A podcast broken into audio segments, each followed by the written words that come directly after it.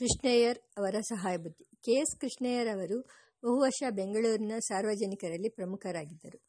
ನನ್ನ ಜೀವನದಲ್ಲಿ ಅವರ ಸಂಬಂಧ ಹೆಚ್ಚಾಗಿತ್ತು. ಅವರಿಗೆ ನನ್ನ ಅಂತರಂಗದ ಕೃತಜ್ಞತೆಯನ್ನು ಸಲ್ಲಿಸುವುದು ನನಗೆ ಇಷ್ಟವಾದ ಕರ್ತವ್ಯ. ಕೃಷ್ಣಯ್ಯರವರದು ಬೆಂಗಳೂರಿನಲ್ಲಿ ಹೆಸರುವಾಸಿಯಾದ ಮನೆತನ. ಅವರ ತಾತಂದಿರು ಅರವ ಮುನಶಿ ಕೃಷ್ಣಯ್ಯರೆಂಬುವರು ಈ ಅರವ ಮುನಶಿಯವರು ಬ್ರಿಟಿಷ್ ಕಮಿಷನರುಗಳ ಕಾಲದಲ್ಲಿ ಅವರ ಸಮ್ಮುಖದಲ್ಲಿ ದ್ವಿಭಾಷಿಯಾಗಿದ್ದವರು. ಎಂದರೆ ಇಂಗ್ಲಿಷ್ ತಮಿಳು ಎರಡರಲ್ಲಿಯೂ ಸಮರ್ಥರಾಗಿದ್ದವರು. ಕಮಿಷನರುಗಳಿಗೆ ಇಂಟರ್ಪ್ರಿಟರ್ ಆಗಿದ್ದವರು. ಅವರ ಮನೆ ಚಿಕ್ಕಪೇಟೆಯ ದಕ್ಷಿಣ ಪಾರ್ಶ್ವದ ಶ್ರೇಣಿಯಲ್ಲಿ ಬೆತ್ತಿಂಗಾಡ್ ಗಲ್ಲಿಯ ಮೂಲೆಯಿಂದ ಮೂರು ನಾಲ್ಕು ಮನೆಗಳ ಆಚೆ ಪೂರ್ವಕ್ಕೆ. ಮನೆಯ ಒಳಗೆ ವಿಶಾಲವಾಗಿ ಸೊಗಸಾಗಿ ಕಟ್ಟಿದ ಕಟ್ಟಡ. ಒಳ್ಳೆಯ ಅಂಗಡ ಕಂಬಗಳು, ಬೋದಿಗೆಗಳು, ಬಾಗಿಲುವಾಡಗಳು, ಕಮಾನು, ಕಂಗೋರುಗಳು ಆ ಕಾಲದ ಕೆಲಸಗಾರಿಕೆಯನ್ನು ಪ್ರಕಾಶಪಡಿಸುತ್ತವೆ. ಮಹಡಿಯ ಮೇಲೂ ಕೆಳಗಡೆಯೂ ನಾಲ್ಕಾರು ಕೊಠಡಿಗಳಿದ್ದವು. ಚಿಕ್ಕಪೇಟೆಯಿಂದ ಅದರ ಹಿಂದಿನ ಬೀದಿಯವರೆಗೂ ಮನೆ ಅಖಂಡವಾಗಿತ್ತು. ಅರವ ಮುನಶಿಯವರಿಗೆ ಮೂವರು ಗಂಡು ಮಕ್ಕಳು, ಅವರಲ್ಲಿ ಎರಡನೆಯವರು ಸುಬ್ರಹ್ಮಣ್ಯಯ್ಯರ್ ಎಂಬುವರು. ಅವರ ದತ್ತುಪುತ್ರರು ಕೃಷ್ಣಯ್ಯರ್. ಕೃಷ್ಣಯ್ಯರವರ ಜನಕ ಪಿತೃ ಬಾಗೇಪಲ್ಲಿ ಅಮಲ್ದಾರರಾಗಿದ್ದ ನಾಗೇಶ್ವರ ಅಯ್ಯರ್ ನಾಗೇಶ್ವರಯ್ಯರ್ ಅವರು ತುಮಕೂರು ಮೊದಲಾದ ಸ್ಥಳಗಳಲ್ಲಿಯೂ ಅಧಿಕಾರದಲ್ಲಿದ್ದವರು. ಅವರು ಬಹುಶಃ ಪೊಲೀಸ್ ಸೂಪರಿಂಟೆಂಡೆಂಟ್ ರಾಗಿಯೂ ಇದ್ದರೆಂದು ತೋರುತ್ತದೆ. ಈ ಕುಟುಂಬದ ಮೂಲಸ್ಥಾನ ಕಂಬೈನಲ್ಲೂರು. ಅದು ಸೇಲಂ ಜಿಲ್ಲೆಯ ಒಂದು ಹಳ್ಳಿ. ಶ್ರೀಮಂತಿಕೆ. ಕೆ. ಎಸ್. ಕೃಷ್ಣ ಅಯ್ಯರ್ ಅವರು ಆ ಕಾಲದ ಗಣನೆಯಲ್ಲಿ ಶ್ರೀಮಂತರಾಗಿ ಹುಟ್ಟಿದವರು. ಅವರಿಗೆ ಭೂಸ್ವತ್ತು ಚಿನ್ನ, ಬೆಳ್ಳಿ, ನಗದು, ಕೆಲವು ಭಾರಿ ಕಂಪನಿಗಳಲ್ಲಿ ಷೇರುಗಳು ಎಲ್ಲ ಪಿತ್ರಾರ್ಜಿತವಾಗಿ ಬಂದಿದ್ದವು. ಕೃಷ್ಣಯ್ಯ ಸ್ನೇಹ ತತ್ಪರರು ಚಿಕ್ಕಂದಿನಿಂದ ಅನ್ಯ ಜನರಲ್ಲಿ ಪ್ರೀತಿ ಪ್ರೀತಿ ವಿಶ್ವಾಸಗಳನ್ನು ತೋರಿಸಿ ಸಂಪಾದಿಸಿಕೊಂಡಿದ್ದವರು. ಅವರ ಸ್ವಭಾವವೇ ಸಾತ್ವಿಕವಾದದ್ದು. ಅವರು ತಮ್ಮ ತಾಯಿಯನ್ನು ಪದೇ ಪದೇ ಸ್ಮರಿಸಿಕೊಳ್ಳುತ್ತಿದ್ದರು. ಸೌಜನ್ಯ, ಪರಿಶುದ್ಧಿ ಈ ಎರಡೂ ಗುಣಗಳನ್ನುಗಳು ನಮ್ಮ ತಮ್ಮ ತಾಯಿ ಪಾರ್ವತಮ್ಮನವರ ವರಪ್ರಸಾದವೆಂದು ಅವರು ಭಾವಿಸಿದ್ದರು. ನಾನು ಕೃಷ್ಣಯ್ಯರವರನ್ನು ಮೊದಲು ಕಾಣುವ ವೇಳೆಗೆ ಅವರು ಬಿ ಎ ಪಾಸು ಮಾಡಿ ಜವಳಿ ವ್ಯಾಪಾರದಲ್ಲಿ ಪ್ರತಿಷ್ಠಿತರಾಗಿದ್ದರು. ನಾನಾದರೂ ಹಳ್ಳಿ ಮುಖ, ಯಾವ ಕಾಲೇಜು ಮುಖವನ್ನು ಕಾಣದವನು ಮತ್ತು ಜೀವನೋಪಾಯಕ್ಕಾಗಿ ಪರದಾಡುತ್ತಿದ್ದವನು. ನನಗೆ ಕೃಷ್ಣಯ್ಯರವರನ್ನು ಕಂಡರೆ ಆಶ್ಚರ್ಯ, ಸಂತೋಷ, ಮೆಚ್ಚುಗೆ. ಇವರು ವಿದ್ಯಾಪ್ರವೀಣರಾಗಿ ಐಶ್ವರ್ಯವಂತರಾಗಿ, ಪ್ರಭಾವಶಾಲಿಯಾದ ಕುಟುಂಬಕ್ಕೆ ಸೇರಿದವರಾಗಿ, ಸರಕಾರಿ ಉದ್ಯೋಗಕ್ಕೆ ಸೇರಲಿಲ್ಲವಲ್ಲ. ಸ್ವತಂತ್ರರಾಗಿ ನಿಂತಿದ್ದಾರಲ್ಲ, ಇದು ನನಗೆ ಆಶ್ಚರ್ಯ.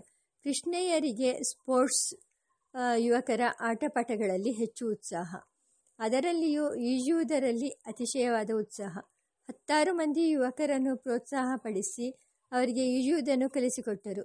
ಬೊಂಬಾಯಿಗೆ ನಾವು ಹೋಗಿದ್ದಾಗ ಜುಹು ಸಮುದ್ರ ತೀರದಲ್ಲಿ ಅವರು ಬಹುಶಃ ನಾಗೇಶ್ವರಯ್ಯರವರು ಈಜಿದ್ದು ನನಗೆ ಜ್ಞಾಪಕದಲ್ಲಿದೆ. ನನಗೆ ಅವರ ಪರಿಚಯವಾದದ್ದು ಬಹುಶಃ ಸಾವಿರದ ಒಂಬೈನೂರ ಒಂಬತ್ತು ಹತ್ತರಲ್ಲಿರಬಹುದು. ಆಗ ಕೃಷ್ಣಯ್ಯರವರು ಚಿಕ್ಕಪೇಟೆಯಲ್ಲಿ ತಮ್ಮ ಮನೆಯಲ್ಲಿಯೇ ಜವಳಿ ಅಂಗಡಿ ನಡೆಸುತ್ತಿದ್ದರಲ್ಲದೆ ಐರಿಷ್ ಪ್ರೆಸ್ ಎಂಬ ಮುದ್ರಣ ಸಂಸ್ಥೆಗೂ ಕೊಂಚ ಬಂಡವಾಳವನ್ನು ಸಾಲವಾಗಿ ಕೊಟ್ಟಿದ್ದರೆಂದು ನನ್ನ ಜ್ಞಾಪಕ. ಜವಳಿ ಅಂಗಡಿಯ ಸಂಬಂಧದಲ್ಲಿಯೂ ಐರಿಷ್ ಪ್ರೆಸ್ಸಿನ ಸಂಬಂಧದಲ್ಲಿಯೂ ಸೇರಿದ್ದ ಮೂವರು ನಾಲ್ವರು ಮಹನೀಯರಲ್ಲಿ ಶ್ರೀ ಕೃಷ್ಣಮಾಚಾರ್ಯರೆಂಬುವರೊಬ್ಬರು. ಕೃಷ್ಣಮಾಚಾರ್ಯರು. ಕೃಷ್ಣಮಾಚಾರ್ಯರು ತುಂಬ ವಿಚಕ್ಷಣರು, ಜಾಣರು, ಯೋಜಕರು. ಈ ಕೃಷ್ಣಮಾಚಾರ್ಯರ ಮಕ್ಕಳೇ ಸೆಂಟ್ರಲ್ ಕಾಲೇಜಿನಲ್ಲಿ ಭೂತ್, ಭೌತಶಾಸ್ತ್ರದ ಪ್ರೊಫೆಸರ್ ಆಗಿದ್ದ ಸಿ ಕೆ ಸುಂದರಾಚಾರ್ಯರು. ಹಾಗೆ ಕೆಲವು ತಿಂಗಳ ಹಿಂದೆ ಕೃಷ್ಣಮಾಚಾರ್ಯರು ತಮ್ಮ ಮಗ ಸುಂದರಾಚಾರ್ಯನಿಗೂ ಮತ್ತು ಆತನ ತಮ್ಮ ಇನ್ನೂ ಚಿಕ್ಕ ಹುಡುಗನಿಗೂ ಇಂಗ್ಲಿಷ್ ಪಾಠ ಹೇಳೋದಕ್ಕಾಗಿ ನನ್ನನ್ನು ಪ್ರೈವೇಟ್ ಟ್ಯೂಟರ್ ಆಗಿ ನೇಮಿಸಿಕೊಂಡಿದ್ದರು. ಕಾಲಕ್ರಮದಲ್ಲಿ ಅವರಿಗೂ ನನಗೂ ಇದ್ದ ಪರಿಚಯ ಬೆಳೆಯಿತು. ನನ್ನ ತಲೆಹರಟೆ ಆಗಲೇ ಉಪಕ್ರಮವಾಗಿತ್ತು. ನಾನು ಕೆಲವು ಸಂಸ್ಕೃತ ಶ್ಲೋಕಗಳನ್ನು ಇಂಗ್ಲಿಷಿಗೆ ಪದ್ಯ ರೂಪದಲ್ಲಿ ತರ್ಜುಮೆ ಮಾಡಿ ಐರಿಷ್ ಪ್ರೆಸ್ಸಿನಲ್ಲಿ ನೂರು ಪ್ರತಿ ಅಚ್ಚು ಮಾಡಿಸಿದ್ದೆ. ಕೃಷ್ಣಮಾಚಾರ್ಯರಿಗೆ ಇದರಿಂದ ಬಲು ಹಿಗ್ಗು. ಕೃಷ್ಣಮಾಚಾರ್ಯರಿಗೂ, ಕೃಷ್ಣಯ್ಯರವರಿಗೂ ನನಗೂ ಸಮಾನವಾದ ಸಂಧಿಕ್ಷೇತ್ರ ಕೆ ಟಿ ಅಪ್ಪಣ್ಣನವರ ಹಿಂದೂ ಕಾಫಿ ಕ್ಲಬ್. ಯಾವುದೋ ನಿಮಿತ್ತದಿಂದ ಅಪ್ಪಣ್ಣನವರು ಒಂದು ಸಾಯಂಕಾಲ ಭೋಜನಕೂಟವನ್ನು ಏರ್ಪಡಿಸಿದ್ದರು. ಅಲ್ಲಿ ತಾಂಬೂಲ ವಿನಿಯೋಗದ ಕಾಲದಲ್ಲಿ ಕೃಷ್ಣವಾಚಾರ್ಯರು ನನ್ನ ಬರಹದ ಒಂದು ಪ್ರತಿಯನ್ನು ಕೃಷ್ಣಯ್ಯರ ಕೈಗೆ ಕೊಟ್ಟರು. ಕೃಷ್ಣಯ್ಯರ್ ಅವರು ಅದನ್ನು ತಮ್ಮ ಅಣ್ಣಂದಿರಾದ ಕೃಷ್ಣಸ್ವಾಮಿ ಅಯ್ಯರಿಗೂ ನಾರಾಯಣಯ್ಯರಿ ಅಯ್ಯರ್ ಮೊದಲಾದ ಸ್ನೇಹಿತರಿಗೂ ತೋರಿಸಿ ಸಂಭ್ರಮಪಟ್ಟರು. ಹೀಗೆ ಪ್ರಾರಂಭವಾದದ್ದು ಕೃಷ್ಣಯ್ಯರವರಿಗೂ ನನಗೂ ಸ್ನೇಹ. ಆ ವೇಳೆಗೆ ನನಗೆ ಎ ಆರ್ ನಾಗೇಶ್ವರಯ್ಯರ್ ಅವರ ಪರಿಚಯವಾಗಿರಲಿಲ್ಲ. ವಿದ್ಯಾಭ್ಯಾಸ. ಕೃಷ್ಣಯ್ಯರು ಬಿ ಎ ಪಾಸು ಮಾಡಿದ್ದು ಮದ್ರಾಸಿನ ಕ್ರಿಶ್ಚಿಯನ್ ಕಾಲೇಜಿನಿಂದ. ಅವರು ವಿಶೇಷ ವ್ಯಾಸಂಗ ಮಾಡಿದ ವಿಷಯಗಳು ರಾಜ್ಯಶಾಸ್ತ್ರ, ಅರ್ಥಶಾಸ್ತ್ರ ಈ ಎರಡು ನನ್ನ ವೃತ್ತಿಗೆ ಹೆಚ್ಚಾಗಿ ಸಂಬಂಧಪಟ್ಟವು. ಕೃಷ್ಣಯ್ಯರಿಗೂ ನನಗೂ ಸ್ನೇಹ ದೃಢಪಟ್ಟದ್ದಕ್ಕೆ ಇದು ಒಂದು ಕಾರಣವಿರಬಹುದು. ನಮ್ಮ ಮಾತುಕತೆಗಳಲ್ಲಿ ಎರಡು ವಿಷಯಗಳು ಚರ್ಚೆಗೆ ಬರುತ್ತಿದ್ದವು. ಕೃಷ್ಣಯ್ಯರು ಮದ್ರಾಸಿನಲ್ಲಿ ಓದುತ್ತಿದ್ದಾಗ ಎ ಆರ್ ನಾಗೇಶ್ವರಯ್ಯರ್ ಅವರು ಮದ್ರಾಸಿನಲ್ಲಿ ವಿದ್ಯಾರ್ಥಿಯಾಗಿದ್ದರು. ಅವರಿಬ್ಬರು ಸಜಾತೀಯರಾಗಿ ಪೂರ್ವ ಪರಿಚಯವಿದ್ದ ಕಾರಣದಿಂದ ಅವರ ಸ್ನೇಹ ಗಾಢವಾಯಿತು ಕೃಷ್ಣಯ್ಯರು ಮದ್ರಾಸಿನಲ್ಲಿ ಕಾಯಿಲೆ ಬಿದ್ದರು ತುಂಬ ಕಾಯಿಲೆ, ಶ್ವಾಸಕೋಶದ ದುರ್ಬಲತೆಯಿಂದುಂಟಾದದ್ದು ಆ ಕಾಯಿಲೆಯ ಸಂದರ್ಭದಲ್ಲಿ ನಾಗೇಶ್ವರಯ್ಯರವರು ಕೃಷ್ಣಯ್ಯರ್ ಅವರಿಗೆ ಮಾಡಿದ ಸೇವೆ ಸತ್ಕಾರಗಳನ್ನು ಕೃಷ್ಣಯ್ಯರು ಪದೇ ಪದೇ ನೆನೆಸಿಕೊಳ್ಳುತ್ತಿದ್ದರು. ಹಾಗೆಯೇ ಆಗ ಪತ್ತ ಪಕ್ಕದಲ್ಲಿದ್ದು ಸೇವೆ ಮಾಡಿದ ಮತ್ತೊಬ್ಬ ಬಂಧುಗಳು ಸಭಾಪತಯ್ಯರ್ ಎಂಬುವರು. ಇವರು ಮಧುಗಿರಿಯಲ್ಲಿ ಲಾಯರು. ಕೃಷ್ಣಯ್ಯರ್ ಅವರ ಮುಖ್ಯ ಉದ್ಯೋಗ ಮೊದಲು ಜೋಡಿ ಅಂಗಡಿ, ಅನಂತರ ಐರಿಷ್ ಪ್ರೆಸ್ ಎಂದು ಹೇಳಿದೆ. ಈ ಎರಡು ಉದ್ಯೋಗಗಳನ್ನು ನಡೆಸಿದ ರೀತಿಯನ್ನು ಕುರಿತು ಒಂದು ಮಾತು ಹೇಳಬಹುದು. ವ್ಯಾಪಾರದಲ್ಲಿರುವ ವಿದ್ಯಾವಂತರ ಎಚ್ಚರಿಕೆಗಾಗಿ. ಜವಳಿ ಅಂಗಡಿ. ಜವಳಿ ಅಂಗಡಿಯನ್ನು ನಿರ್ವಾಹ ಮಾಡುತ್ತಿದ್ದವರು ನಿಜವಾಗಿ ವೀರರಾಘವಯ್ಯಂಗಾರ್ ಎಂಬುವರು. ಇವರು ಆರವ ಮುದ ಅಯ್ಯಂಗಾರ್ ಎಂಬ ಜವಳಿ ದಳ್ಳಾಳಿಯ ಭಾವಮೈದ. ವೀರರಾಘವ ಅಯ್ಯಂಗಾರ್ಯರಿಗೆ ಸಹಾಯವಾಗಿ ರಂಗಣ್ಣ ರಂಗಸ್ವಾಮಿ ಅಯ್ಯಂಗಾರ್ ಎಂಬುವರಿದ್ದರು. ಆರವ ಮ ಮುದಯ್ಯಂಗಾರರು ಚಮತ್ಕಾರವಾಗಿ ಮಾತನಾಡುವರು. ವ್ಯಾಪಾರದಲ್ಲಿ ಹುಷಾರಿ ಮನುಷ್ಯರು ಎಂದು ಹೆಸರು. ಅವರು ಮೇಲೆ ಹೇಳಿದ ಶ್ರೀ ಕೃಷ್ಣಮಾಚಾರ್ಯರಿಗೆ ಗಾಢ ಸ್ನೇಹಿತರು. ಈ ಒಟ್ಟು ಗೋಷ್ಠಿ ಅಂಗಡಿಯನ್ನು ನಿರ್ವಾಹ ಮಾಡುತ್ತಿತ್ತು. ಕೃಷ್ಣೆಯರಿಗೆ ಅವರಲ್ಲಿ ಸಂಪೂರ್ಣವಾದ ನಂಬಿಕೆ. ಅವರು ಹೇಳಿದ ಮಾತಿಗೆ ಮರುಪ್ರಶ್ನೆ ಕೂಡ ಹಾಕುತ್ತಿರಲಿಲ್ಲ. ಕೃಷ್ಣೆಯರಿಗೆ ಬಹುಮಂದಿ ಸ್ನೇಹಿತರು. ಬೆಳಿಗ್ಗೆ ಆ ಸ್ನೇಹಿತರು ಅವರಲ್ಲಿ ನಾನು ಒಬ್ಬ, ಅವರ ಮನೆಯಲ್ಲಿ ಸೇರುತ್ತಿದ್ದರು. ನ್ಯೂಸ್ ಪೇಪರ್ ಓದುವುದರಿಂದ ರಾಜಕೀಯದ ಚರ್ಚೆ, ಮಧ್ಯೆ ಮಧ್ಯೆ ಕಾಫಿ ತಿಂಡಿ, ಬೇರೆ ಹರಟೆ, ಇನ್ನು ಹನ್ನೆರಡು ಗಂಟೆಯವರೆಗೆ ಮಧ್ಯಾಹ್ನ ಮೂರು ಗಂಟೆಯಾದ ಮೇಲೆ ಅಲ್ಲಿಯೇ ಮತ್ತೊಂದು ಗೋಷ್ಠಿ. ನಾಲ್ಕು ಗಂಟೆಗೆ ಅಲ್ಲಿಂದ ಹೊರಟು ಸೆಂಟ್ರಲ್ ಕಾಲೇಜಿನ ಮುಂದಿನ ಬಯಲಿನಲ್ಲಿದ್ದ ಟೆನ್ನಿಸ್ ಕೋರ್ಟ್ನಲ್ಲಿ ಟೆನ್ನಿಸ್ ಆಟ. ಕೃಷ್ಣಯ್ಯರವರು ಆ ಕಾಲದ ಫ್ಯಾಷನ್ನಿನಂತೆ ಟ್ಯಾಕ್ಟಿಕ್ ಆಗಿ ಬಟ್ಟೆ ಹಾಕುತ್ತಿದ್ದರು. ಕೈಯಲ್ಲಿ ಟೆನ್ನಿಸ್ ಬ್ಯಾಟನ್ನು ಹಿಡಿಯುವುದೇ ಒಂದು ಶೋಕು. ಈ ಹೊತ್ತಿನ ದಿವಸದಲ್ಲಿ ಸ್ಲೂ ಸ್ಕೂಲು ಕಾಲೇಜು ಹುಡುಗರಿಗೆ ಹೇಗೆ ಕ್ರಿಕೆಟನ್ನು ಬಿಟ್ಟು ಮಾತಿಗೆ ಬೇರೆ ವಿಷಯವೇ ಇಲ್ಲವೋ ಹಾಗೆ, ಆಗ ನಮ್ಮ ಕೃಷ್ಣಯ್ಯರಿಗೆ ಗೋಷ್ಠಿಗೆ ಟೆನ್ನಿಸ್ ಬಿಟ್ಟು ಬೇರೆ ವಿಷಯವಿಲ್ಲ. ಅವನು ಹೇಗೆ ಬಾಲು ತಿರುಗಿಸುತ್ತಾನೆ, ಇವನು ಹೇಗೆ ಬ್ಯಾಟನ್ನು ಹಿಡಿದು ಕೈ ತಿರುಗಿಸುತ್ತಾನೆ, ಅವನ ಕಾಲಿನ ಹೆಜ್ಜೆ ಹೇಗೆ ತಿರುಗುತ್ತದೆ ಇವನು ಹೇಗೆ ಹಾರಿ ಬಾಲನ್ನು ಹೊಡೆಯುತ್ತಾನೆ? ಇದೇ ಮಾತು. ಇದು ಬಿಟ್ಟರೆ ಫುಟ್ಬಾಲ್. ಅದರ ವಿವಿಧ ಪರಾಕ್ರಮಗಳು. ಈ ಆಟದ ಹೊತ್ತಿಗೆ ಒಂದೊಂದು ಸಾರಿ ಮೆಟ್ಕಾ ಪ್ರೊಫೆಸರರು ಬರುತ್ತಿದ್ದರು. Siddaramanna K T Sudarshanam H S Narayanarao ಇನ್ನೂ ಅನೇಕರು ಗೋಷ್ಠಿಗೆ ಸೇರಿದ್ದರು. ಕೃಷ್ಣಯ್ಯರವರು ಆಟದಲ್ಲಿ ಮಹಾಸಮರ್ಥರೆಂದು ಯಾರೋ ಹೇಳಿದ್ದನ್ನು ನಾನು ಕೇಳಿಲ್ಲ. ಆದರೆ ಅವರು ಇಂಥ ಗೋಷ್ಠಿಗಳಿಗೆ ಕೇಂದ್ರ ಸ್ಥಾನದಲ್ಲಿದ್ದವರು ಆದ್ದರಿಂದ ಅವರು ಬರಲೇಬೇಕೆಂದು ಎಲ್ಲರೂ ಒತ್ತಾಯ ಪಡಿಸುತ್ತಿದ್ದರು ಎಲ್ಲರೂ ಚಿಮ್ಮಣ್ಣ ಚಿಮ್ಮಣ್ಣ ಎಂದು ಮನೆಯ ಮುದ್ದು ಹೆಸರಿನಿಂದ ಕೂಗುವರು. ಚಿಮ್ಮಣ್ಣ ಎಂಬುದು ಚಿದಂಬರ ಎಂಬ ಮಾತಿನ ರೂಪಾಂತರ. ಅವರ ತಾಯಿಗೆ ಚಿದಂಬರ ದೈವದಲ್ಲಿ ಪರಮ ಭಕ್ತಿ ಆಕೆ ಚಿದಂಬರ ಎಂದು ಕೂಗುತ್ತಿದ್ದದ್ದು ಚಿಮ್ಮಣ್ಣ ಎಂದು ಪರಿವರ್ತನೆ ಹೊಂದಿತು. ಅತಿಯಾದ ದ್ರಾಕ್ಷಿಣ್ಯ. ಹೀಗೆ ಆಟ ಮುಡಿ, ಮುಗಿಸಿಕೊಂಡು ಸಂಜೆ ಸುಮಾರು ಏಳು ಗಂಟೆಗೆ ವಾಪಸ್ ಬರುವುದು. ಬಂದು ಮನೆಯ ಮುಂದಿನ ನಡುಮನೆಗೂ ಅಂಗಡಿಗೂ ನಡುವಣ ಗೋಡೆಯಲ್ಲಿದ್ದ ಬಾಗಿಲಲ್ಲಿ ಕೃಷ್ಣಯ್ಯರ್ ನಿಲ್ಲುವರು. ಆಗ ವೀರರಾಘವಯ್ಯಂಗಾರ್ಯರು ಆ ದಿನದ ರೋಜು ಪುಸ್ತಕವನ್ನು, ದಿನಚರಿಯ ಪುಸ್ತಕ ಕೃಷ್ಣಯ್ಯರ ಕೈಗೆ ಕೊಡುವರು. ಏನಾದರೂ ಒಂದು ಮಾತು ವಿವರಣೆ ಹೇಳುವರು. ಸರಕು ಇಷ್ಟು ಬಂದಿತು. ಇಷ್ಟು ವ್ಯಾಪಾರವಾಯಿತು. ಇಂತಿಂಥವರಿಂದ ಗಿರಾಕಿ ಬಂದಿದೆ. ಇತ್ಯಾದಿಯಾಗಿ ಕೃಷ್ಣಯ್ಯರು ನೋಡಿ ಸರಿ ಎನ್ನುವರು. ಇದು ಅವರ ವ್ಯಾಪಾರದ ದಕ್ಷತೆ. ಹರೀಶ್ ಪ್ರೆಸ್ಸಿನ ನಿರ್ವಾಹದ ರೀತಿಯು ಬಹುಮಟ್ಟಿಗೆ ಹೀಗೆಯೇ ಅಲ್ಲಿ ಮ್ಯಾನೇಜರು ಒಬ್ಬರಿದ್ದರು. ಲೆಕ್ಕ ಪಕ್ಕ ಎಲ್ಲ ಮ್ಯಾನೇಜರ ಅಧೀನ ಕೃಷ್ಣಯ್ಯರು ಬರುವರು. ಹರಟಿಗೆ ಸ್ನೇಹಿತರು ಸಿದ್ಧರಾಗಿರುವರು. ಅವರು ವಿದ್ಯಾವಂತರಾದದ್ದರಿಂದ ಅವರನ್ನು ಕಂಡು ಮಾತನಾಡಲು ಬರುವವರು ಕೆಲವರು. ಅವರು ಒಳ್ಳೆಯವರಾದದ್ದರಿಂದ ಸಾಲ ಸಿಕ್ಕೀತೆಂದು ಬರುವವರು ಕೆಲವರು. ನಾನು ಇದನ್ನೆಲ್ಲ ಕಣ್ಣಾರೆ ಕಂಡವನು. ನಾನು ವ್ಯಾಪಾರದಲ್ಲಿ ಕೃಷ್ಣಯ್ಯರಿಗಿಂತ ಬುದ್ಧಿವಂತನೆಂದು ಒಂದು ಕ್ಷಣ ಮಾತ್ರವೂ ಅಂದುಕೊಂಡಿಲ್ಲ. ನಮಗಿಬ್ಬರಿಗೂ ಇದ್ದ ವ್ಯತ್ಯಾಸ ಎಷ್ಟೇ. ಅವರಿಗೆ ಹಣವಿತ್ತು ಕಳೆದುಕೊಳ್ಳುವುದಕ್ಕೆ ನನಗೆ ಇರಲಿಲ್ಲ. ಆದ್ದರಿಂದ ಕಳೆದುಕೊಳ್ಳಲಿಲ್ಲ. ನಮ್ಮ ಕೃಷ್ಣಯ್ಯರ್ ಅವರ ಎರಡು ವ್ಯಾಪಾರದಲ್ಲೂ ಕಷ್ಟಕ್ಕೆ ಸಿಕ್ಕಿ ಹಾಕಿಕೊಂಡದ್ದರ ಕಾರಣವನ್ನು ನೆನೆಸಿಕೊಂಡರೆ ಮನಸ್ಸಿಗೆ ತುಂಬ ದುಃಖವಾಗುತ್ತದೆ. ದುಃಖದ ಜೊತೆಗೆ ಒಂದು ಅಯೋಗ್ಯತೆಯ ಭಾವನೆಯೂ ಬರುತ್ತದೆ. ಕೃಷ್ಣಯ್ಯರನ್ನು ಕಷ್ಟಕ್ಕೆ ತಂದದ್ದು ಅವರ ಒಳ್ಳೆಯತನ. ಹಿಂದು ಮುಂದೆ ನೋಡದೆ ಒಳ್ಳೆಯತನ, ಅವರ ದಾಕ್ಷಿಣ್ಯ, ಅವರ ಅತಿಯಾದ ದಾಕ್ಷಿಣ್ಯ. ಸಾಲಕ್ಕೆ ಬಂದವನಿಗೆ ಇಲ್ಲವೆಂದು ಹೇಳುವ ನಿರ್ದಾಕ್ಷಿಣ್ಯವಿಲ್ಲ. ಸಾಲಗಾರನು ಎದುರಿಗೆ ಬಂದಾಗ, ಬಾಕಿ ಯಾವಾಗ ಕೊಡುತ್ತಿ? ಎಂದು ಕೇಳುವ ನಿರ್ದಾಕ್ಷಿಣ್ಯವಿಲ್ಲ. ಎಲ್ಲರಲ್ಲೂ ದಾಕ್ಷಿಣ್ಯ, ಎಲ್ಲರಿಗೂ ಕನಿಕರ, ಎಲ್ಲರಿಗೂ ರಿಯಾಯಿತಿ, ಹೀಗೆ ತಮ್ಮ ಉದಾರತನದಿಂದ ಕೃಷ್ಣಕ್ಕೆ ಸಿಕ್ಕಿಕೊಂಡವರು ನಮ್ಮ ಕೃಷ್ಣಯ್ಯರ್ ಕೆ. ಎಸ್. ಕೃಷ್ಣಯ್ಯರವರು ಐರಿಷ್ ಪ್ರೆಸ್ ಕಾರಣ ಕಾರ್ಖಾನೆಯನ್ನು ಸ್ವಂತ ಉದ್ದೇಶದಿಂದ ಸ್ಥಾಪಿಸಿದವರಲ್ಲ. ಆ ಕಾರ್ಖಾನೆಯ ಕತೆ ಹೀಗೆ.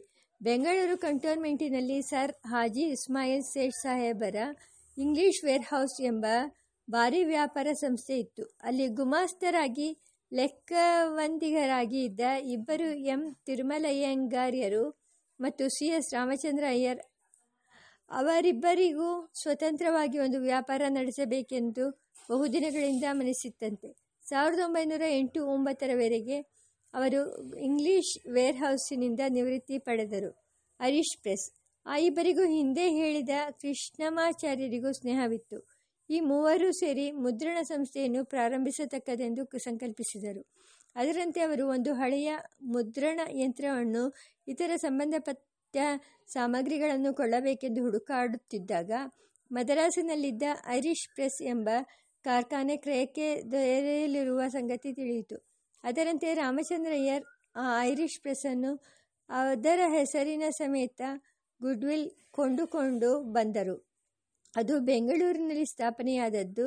ಚಿಕ್ಕಪೇಟೆ, ಅಕ್ಕಿಪೇಟೆಗಳು ಸೇರುವ ಕಡೆ ಚಿಕ್ಕಲಾಲ್ಬಾಗ್ ಮೂಲೆಯ ಕಟ್ಟಡದಲ್ಲಿ.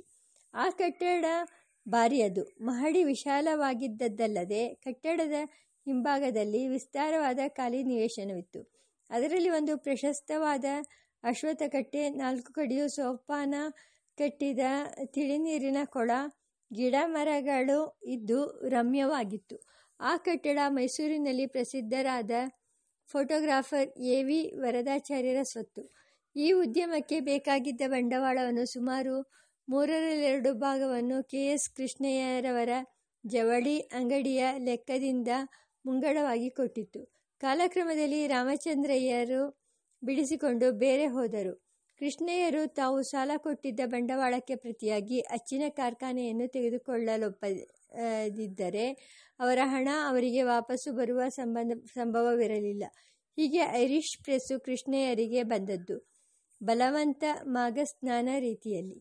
ಅದನ್ನು ತೆಗೆದುಕೊಂಡು ಎಂಟು ಹತ್ತು ವರ್ಷವಾದ ಮೇಲೆ ಸಾವಿರದ ಒಂಬೈನೂರ ಹತ್ತೊಂಬತ್ತರ ಸುಮಾರಿನಲ್ಲಿ ಕೃಷ್ಣಯ್ಯರು ಆ ಕಾರ್ಖಾನೆಯನ್ನು ಸಿದ್ದಿಕಟ್ಟೆಯಲ್ಲಿ ಗುಂಡೋಪಂತರ ಕಟ್ಟಡಕ್ಕೆ ಸಾಗಿಸಿದರು. ಬಂಡವಾಳವನ್ನು ಹೆಚ್ಚಿಸಿದರು. ಕಟ್ಟಡದ ಇಲಾಖೆಯನ್ನು ವಿಸ್ತಾರಪಡಿಸಿದರು.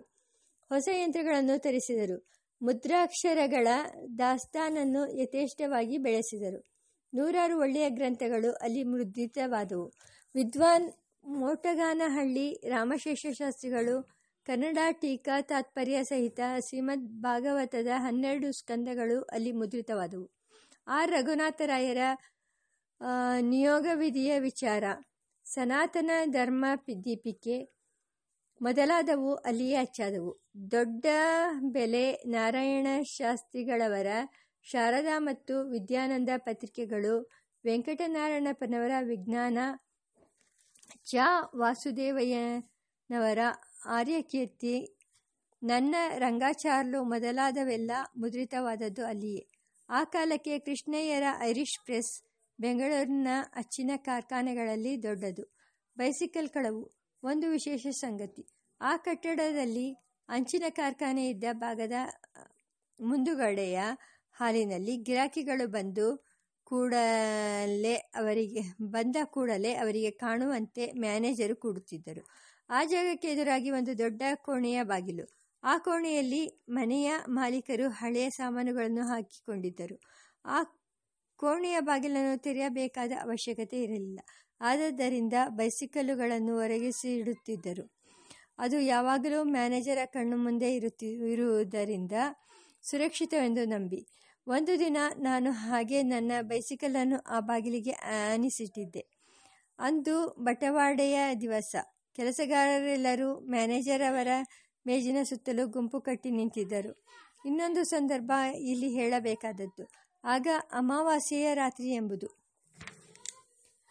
ಬಟವಾಡೆಯ ಕೆಲಸ ಮುಗಿದು ಬಿಡುವಾಗುವ ವೇಳೆಗೆ ಸುಮಾರು ಎಂಟು ಗಂಟೆ. ನಾನು ಮಹಡಿಯಿಂದ ಇಳಿದು ಬಂದು ನಾನು ಬೈಸಿಕಲ್ಲಿಟ್ಟಿದ್ದ ಕಡೆ ನೋಡಿದೆ. ನನ್ನ ಬೈಸಿಕಲ್ಲು ಇರಲಿಲ್ಲ.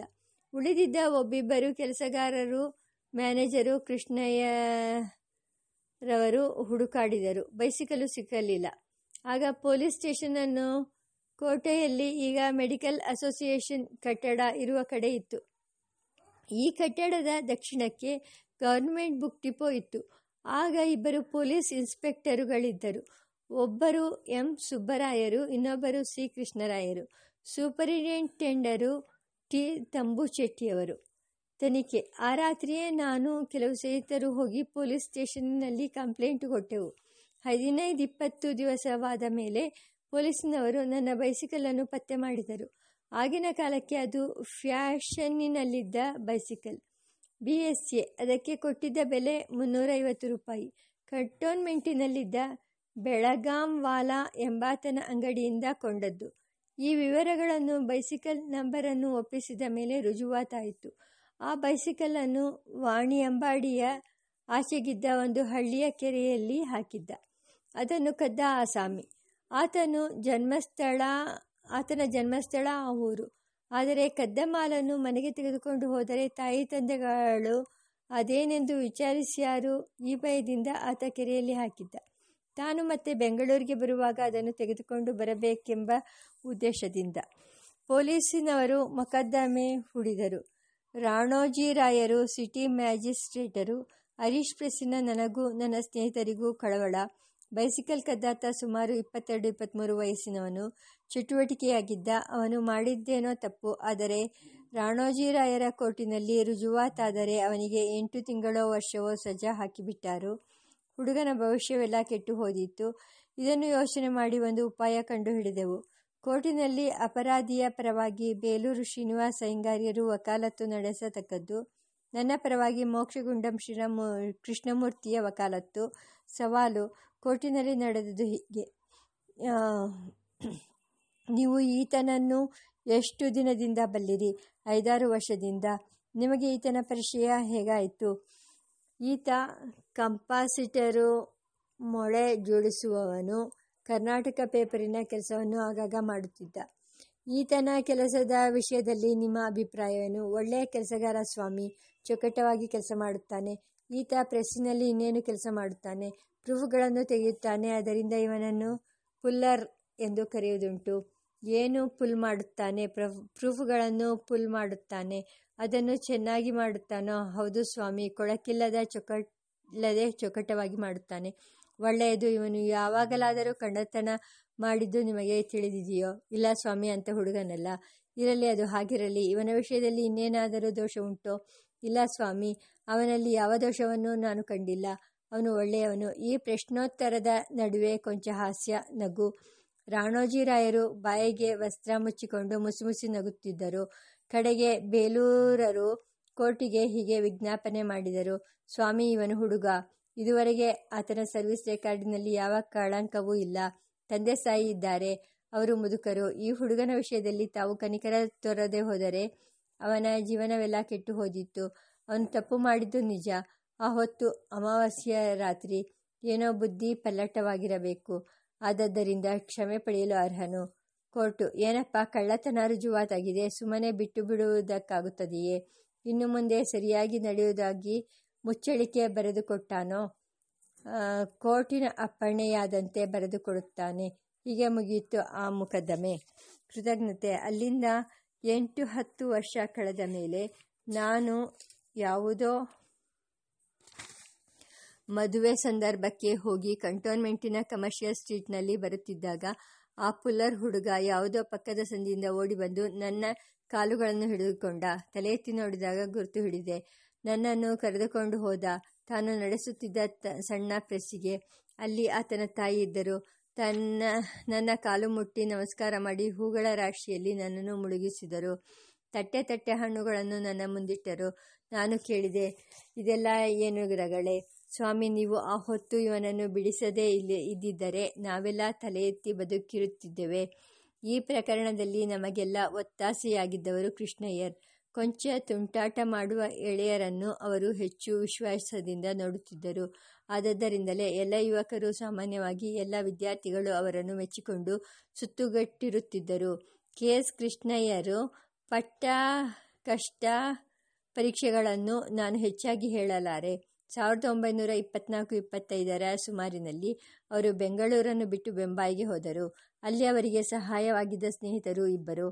ಅವರಲ್ಲೊಬ್ಬರು ದಲಾಲ್ ಎಂಬುವರು. ಇವರು ಮೈಸೂರಿನಲ್ಲಿ ಇಂಜಿನಿಯರ್ ಆಗಿದ್ದ ದಲಾಲ್ ಎಂಬುವರ ಮಕ್ಕಳು. ಇವರು ಕೃಷ್ಣಯ್ಯರು ಕಾಲೇಜಿನಲ್ಲಿ ಸಹಪಾಠಿಗಳಾಗಿದ್ದರು.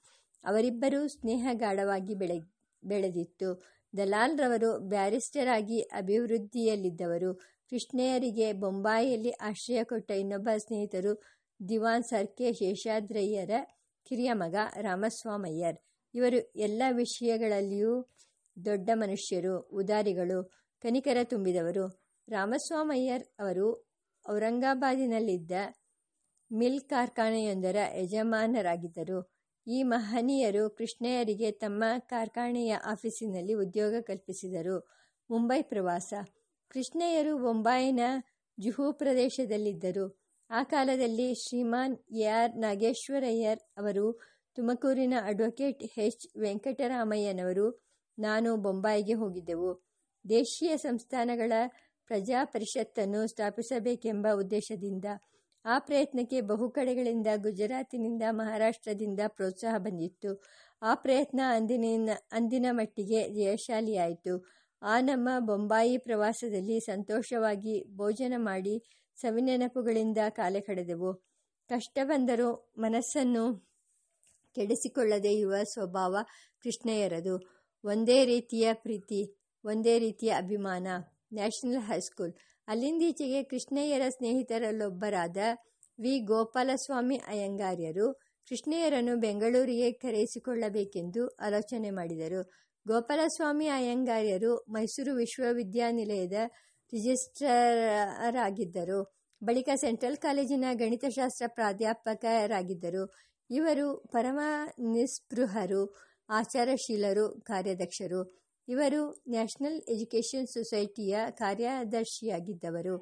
ಇವರ ಪ್ರಯತ್ನದಿಂದ ಕೃಷ್ಣಯ್ಯರು ಬೆಂಗಳೂರಿಗೆ ಬಂದು ನ್ಯಾಷನಲ್ ಹೈಸ್ಕೂಲಿನಲ್ಲಿ ಉಪಾಧ್ಯಾಯರಾಗಿದ್ದು ಜನರ ವಿಶ್ವಾಸ ಗೌರವಗಳನ್ನು ಮತ್ತು ಹೆಚ್ಚಾಗಿ ಗಳಿಸಿಕೊಂಡರು. ವಯಸ್ಸು ಹೆಚ್ಚಿ ದೇಹದಲ್ಲಿ ಶಕ್ತಿ ಕುಗ್ಗಿದಾಗ ಅವರು ನ್ಯಾಷನಲ್ ಹೈಸ್ಕೂಲಿನಲ್ಲಿ ಉದ್ಯೋಗದಿಂದ ನಿವೃತ್ತರಾಗಿ ಕಲ್ಕತ್ತಾದಲ್ಲಿ ತಮ್ಮ ಮಗನ ಬಳಿ ಕಡೆಯವರೆಗೂ ಇದ್ದರು. ಕಲ್ಕತ್ತಾದಲ್ಲಿದ್ದಾಗ ಕೃಷ್ಣಯ್ಯರ್ ಬೆಂಗಳೂರನ್ನು ಮರೆತಿರಲಿಲ್ಲ. ಇಲ್ಲಿಯ ಮಿತ್ರರೊಡನೆ ಸತತ ಪತ್ರ ವ್ಯವಹಾರವನ್ನಿರಿಸಿಕೊಂಡಿದ್ದರು ವರ್ಷಕ್ಕೆ ವರ್ಷ ಎರಡು ವರ್ಷಕ್ಕೊಮ್ಮೆ ಅವಕಾಶ ದೊರೆತಾಗ ಬೆಂಗಳೂರಿಗೆ ಬಂದು ಹಳೆಯ ಸ್ನೇಹಿತರನ್ನು ಕಂಡು ಸಂತೋಷ ಪಡಿಸುತ್ತಿದ್ದರು ಹರಕೆ, ಗೋಖಲೆ ಸಂಸ್ಥೆಯ ವಿಷಯದಲ್ಲಿ ಅವರಿಗೆ ಅತಿಶಯವಾದ ಆಸಕ್ತಿ. ಈ ಸಂಸ್ಥೆಯ ಮೊದಲನೆಯ ಅವತಾರಗಳಲ್ಲಿ ಸೇರಿದವರಲ್ಲವೇ ಅವರು.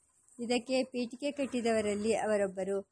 ಈ ಸಂಗತಿಯನ್ನು ಬೇರೆ ಕಡೆ ಪ್ರಸ್ತಾಪಿಸಿದೆ. ಸಾವಿರದ ಒಂಬೈನೂರ ಅರವತ್ತೈದರ ಮೇ ತಿಂಗಳಲ್ಲಿ ಕೃಷ್ಣಯ್ಯರವರು ಗೋಖಲೆ ಸಂಸ್ಥೆಗೆ ಭೇಟಿ ಕೊಟ್ಟು, ಅಲ್ಲಿಯ ಸಭಾಮಂದಿರ ಪುಸ್ತಕ ಭಂಡಾರ ಮೊದಲಾದ ಕಾರ್ಯ ಸಾಧನಗಳನ್ನು ನೋಡಿ ಸಂತೋಷಪಟ್ಟರು. ಅಲ್ಲಿ ಅವರನ್ನು ಕಾಣುವುದಕ್ಕಾಗಿ ಸ್ನೇಹಿತರು ವ್ಯವಸ್ಥೆ ಮಾಡಿದ್ದ ಸತ್ಕಾರೋಪಚಾರಗಳನ್ನು ಸ್ವೀಕರಿಸಿ ತಮ್ಮ ಸಂತೃಪ್ತಿಯನ್ನು ಸೂಚಿಸಿ ಹರಿಸಿದರು. ಎಲ್ಲರೂ ತುಂಬ ಸಂತೋಷಪಟ್ಟಿ ಪಟ್ಟೆವು ಕೃಷ್ಣಯ್ಯರು ಸರಳ ಸ್ವಭಾವದವರು. ಅವರಲ್ಲಿ ಕೃತ್ರಿಮವಾಗಲಿ ಆಡಂಬರವಾಗಲಿ ಕೊಂಚವೂ ಇರಲಿಲ್ಲ. ಒಳ್ಳೆಯದೆಂಬುದರಲ್ಲಿ ನೈಜವಾದ ಪ್ರೀತಿ, ಒಳ್ಳೆಯದನ್ನು ಮಾಡಬೇಕೆಂಬ ಶ್ರದ್ಧೆ, ನಿರ್ಮಲವಾದ ಪ್ರತಿಫಲಾಪೇಕ್ಷೆ ಇಲ್ಲದ ಒಳ್ಳೆಯತನ ಅವರದು. ಕ್ಷಾಮ ನಿವಾರಣೆ. ಸಾವಿರದ ಒಂಬೈನೂರ ಎಂಟು ಒಂಬತ್ತರ ಸುಮಾರಿನಲ್ಲಿ ಬೆಂಗಳೂರಿನಲ್ಲಿ ಕ್ಷಾಮ ಬಂದಿತ್ತು. ಜನ ಬಹುಮಂದಿ ಅನ್ನೋದಕಗಳಿಗಾಗಿ ಪರದಾಡುತ್ತಿದ್ದರು.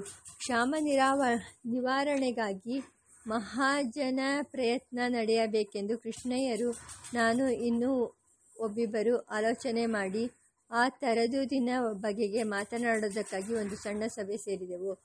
ಅದು ಕೃಷ್ಣಯ್ಯರ ಮನೆಯ ಮಹಡಿಯ ಮೇಲೆ. ಆ ದಿನ ಕೃಷ್ಣಯ್ಯರ ಭಾವಂದಿರಾದ ಕೆ ಎ ಕೃಷ್ಣಸ್ವಾಮಿ ಅಯ್ಯರವರು ಬೆಂಗಳೂರಿಗೆ ಬಂದು ಕೃಷ್ಣಯ್ಯರ ಮನೆಯಲ್ಲಿ ಇಳಿದುಕೊಂಡಿದ್ದರು. ಕೃಷ್ಣಸ್ವಾಮಿ ಅಯ್ಯರವರು ಆಗ ಚಿಕ್ಕಬಳ್ಳಾಪುರದ ಹೈಸ್ಕೂಲು ಹೆಡ್ ಮಾಸ್ಟರ್ ಆಗಿದ್ದರು. ನಾಗೇಶ್ವರಯ್ಯರವರು ಆ ದಿನ ನಮ್ಮ ಸಭೆಗೆ ಬಂದಿದ್ದರು. ಆಗ ಅವರು ಮದ್ರಾಸಿನಲ್ಲಿ ಬಿ ಎಲ್ ಪರೀಕ್ಷೆಯ ಸಮಾಪನ ಭಾಗದಲ್ಲಿದ್ದರು. ಮದ್ರಾಸಿನಿಂದ ಮಧುಗಿರಿಗೆ ಹೋಗತಕ್ಕವರಾಗಿ ಮಾರ್ಗವಶಾತ್ ಬೆಂಗಳೂರಿನಲ್ಲಿ ಒಂದು ದಿನ ತಂಗಿದರು. ನನಗೆ ನಾಗೇಶ್ವರಯ್ಯರವರ ಪ್ರಥಮ ಪರಿಚಯವಾದದ್ದು ಅಲ್ಲಿ. ಆ ದಿನ ಕ್ಷಾಮ ನಿವಾರಣಾ ಸಭೆಯ ನಮ್ಮ ಮಾತುಕತೆ ಮುಗಿಯುವ ಹೊತ್ತಿಗೆ ಅಲ್ಲಿಗೆ ಬಂದಿದ್ದ ಕೃಷ್ಣಸ್ವಾಮಿ ಅಯ್ಯರವರು ನಮ್ಮನ್ನು ಕುರಿತು ನಗುತ್ತಾ ಹೇಳಿದರು, ಏನಪ್ಪ, ಹೀಗೇನೆ ಕ್ಷಾಮ ನಿವಾರಣೆ ಮಾಡುವುದು? ಮಾತು ಬೆಳೆದ ಮೇಲೆ ನನ್ನ ಕಡೆ ಕೈ ತೋರಿಸಿ, ಮೊದಲು ನಿನಗಿರುವ ಕ್ಷಾಮವನ್ನು ನಿವಾರಣೆ ಮಾಡಿಕೊಳ್ಳಯ್ಯ. ದೇಶದ ಸ್ಕಾಮ್, ಕ್ಷಾಮ ನಿವಾರಣೆ ನಿಮ್ಮಂಥವರ ಕೈಯಲ್ಲಾದೀತೆ. ಅದಕ್ಕೆ ಎಷ್ಟು ಹಣ ಬೇಕು, ಎಷ್ಟು ಜನ ಬೇಕು? ನಾನು ಕರ್ಮಣ್ಯೇ ವಾದಿಕಾರಸ್ತೆ ವಾಕ್ಯವನ್ನು ಹೇಳಿ ವಾದದಲ್ಲಿ ಗೆದ್ದೆನೆಂದುಕೊಂಡೆ. ಕೃಷ್ಣಸ್ವಾಮಿ ಅಯ್ಯರವರು ಆ ವಾಕ್ಯವನ್ನು ಅರ್ಥ ಮಾಡಿಕೊಂಡಿದ್ದೀಯೋ ಎಂದರು. ಕರ್ಮಣಿ ಎಂದರೆ ಯಾವ ಕರ್ಮ? ಕ್ಷಾಮ ನಿವಾರಣಾ ಕರ್ಮವನ್ನು ನಿನಗೆ ನಿಯಮಿಸಿದವರು ಯಾರು? ಆ ಕರ್ಮಕ್ಕೆ ನೀನು ಅಧಿಕಾರಿಯೋ? ಹೀಗೆ ವಾದ ತೆಗೆದರು. ನಾನು ಬುದ್ಧಿ ತಂದುಕೊಂಡೆ. ಕೃಷ್ಣಸ್ವಾಮಿ ಅಯ್ಯರಿಗೂ ನನಗೂ ಆ ಹಿಂದೆಯೇ ಪರಿಚಯವಿತ್ತು. ಆ ಕಥೆಯನ್ನು ಬೇರೆ ಕಡೆ ಹೇಳಿದ್ದೇನೆ. ಅವರು ಎಂಥ ಪ್ರಾಮಾಣಿಕರೆಂಬುದಕ್ಕೆ ಈಗ ಹೇಳಿದ್ದು ನಿದರ್ಶನ. ತಪ್ಪನ್ನು ತಿಳಿದಬೇಕು ಆದರೆ ಸ್ನೇಹದ ರೀತಿಯಲ್ಲಿ ಪ್ರೀತಿಯ ಧ್ವನಿಯಿಂದ ತಿದ್ದಬೇಕು. ಇದು ಅವರ ದಾರಿ. ಕೃಷ್ಣಸ್ವಾಮಿ ಅಯ್ಯರವರಿಗೆ ಕೃಷ್ಣಯ್ಯರಲ್ಲಿ ಅತ್ಯಂತ ಪ್ರೇಮ. ಒಂದು ಅಪಘಾತ. ಸಾವಿರದ ಒಂಬೈನೂರ ಹದಿನಾಲ್ಕು ಹದಿನೈದರ ಸುಮಾರಿನಲ್ಲಿ ಒಂದು ವಿಶೇಷ ಸಂಗತಿ ನಡೆಯಿತು. ಕೃಷ್ಣಯ್ಯರ ಮನೆ ವಿಶಾಲವಾದದ್ದೆಂದು ಮೂರು ಭಾಗಗಳದ್ದೆಂದು ಹೇಳಿದ್ದೇನಷ್ಟೆ. ಅದರಲ್ಲಿ ಮೂರನೆಯ ಭಾಗ ಚಿಕ್ಕಪೇಟೆಗೆ, ದಕ್ಷಿಣದ ಕಡೆಯ ಪ್ಯಾರ್ಲಲ್ ರಸ್ತೆಗೆ ಸೇರಿಕೊಂಡಿತ್ತು. ಆ ಭಾಗದಲ್ಲಿ ಅಡ್ವೊಕೇಟ್ ಬೇಲೂರು ಶ್ರೀನಿವಾಸ ಅಯ್ಯಂಗಾರ್ಯರು ವಾಸ ಮಾಡುತ್ತಿದ್ದರು. ಒಂದು ದಿನ ಸಂಜೆ ಐದು ಗಂಟೆ ಶ್ರೀನಿವಾಸ ಅಯ್ಯಂಗಾರ್ಯರ ಭಾರ್ಯೆ ಅರಿಶಿನ ಕುಂಕುಮಕ್ಕಾಗಿ ಮಕ್ಕಳನ್ನು ಕರೆದುಕೊಂಡು ಹೋಗಿದ್ದರು.